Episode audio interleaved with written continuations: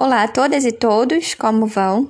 Quem vos fala é a professora Carolina, da disciplina Literatura Infanto-Juvenil, do campus do Pantanal da Universidade Federal de Mato Grosso do Sul. E hoje, dando continuidade aos nossos estudos, analisaremos a fábula A Formiga e a Cigarra de La Fontaine. No caso, leremos a tradução de Bocage. Em um primeiro momento, lerei o texto e, numa segunda etapa, analisaremos a estrutura dessa efabulação sob a perspectiva teórica de Nelly Novaes Coelho em seu livro Literatura Infantil, Teoria e Análise Didática. A cigarra e a formiga.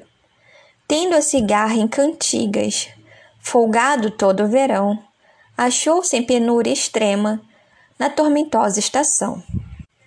Não lhe restando migalha que trincasse, a tagarela foi valer-se da formiga, que morava perto dela.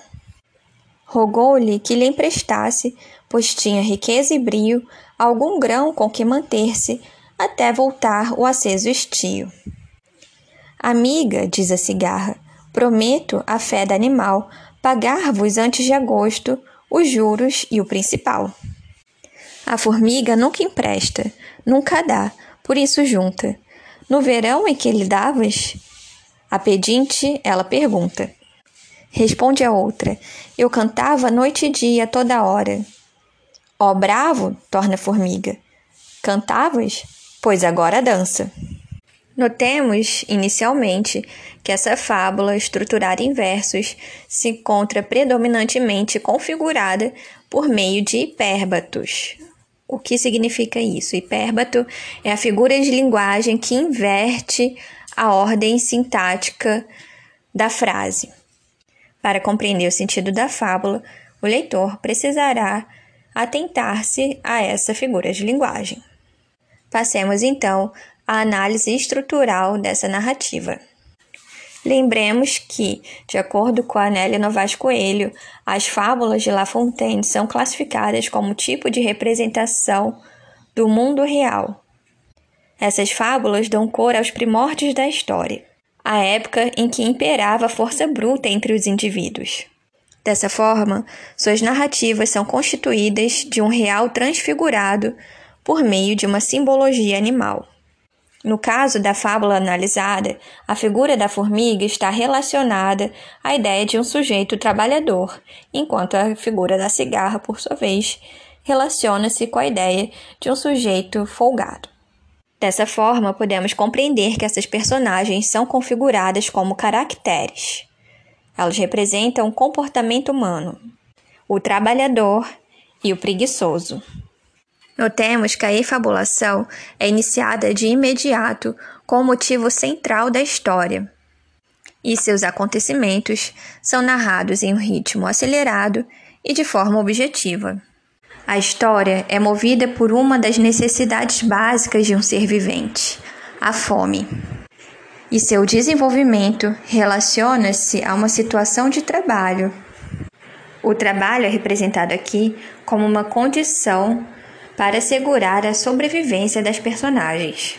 Na fábula analisada, a narrativa inicia-se de imediato com a dificuldade enfrentada pela cigarra após passar o verão cantando e não trabalhando. Ao chegar o inverno, a cigarra já não conta com armazenamento de alimentos, e a formiga, por sua vez, que trabalhou durante todo o verão, vive uma situação diferente. Dessa forma, podemos compreender que o espaço é configurado como um elemento narrativo que atua como ponto de apoio à existência da personagem.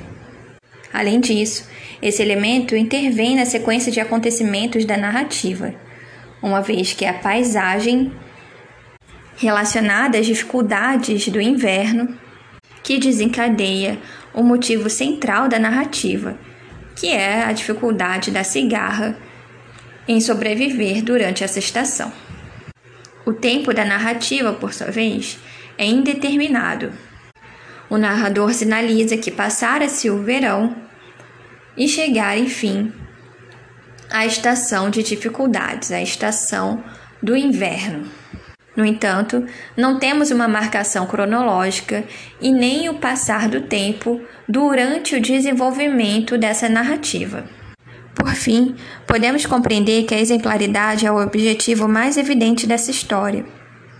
Essa é uma narrativa movida pela intenção de transmissão de valores, ou seja, para assegurar a sua própria sobrevivência em tempos de dificuldades, é preciso manter-se ativamente trabalhando, esforçando-se, para que não lhe falte alimento na estação do inverno.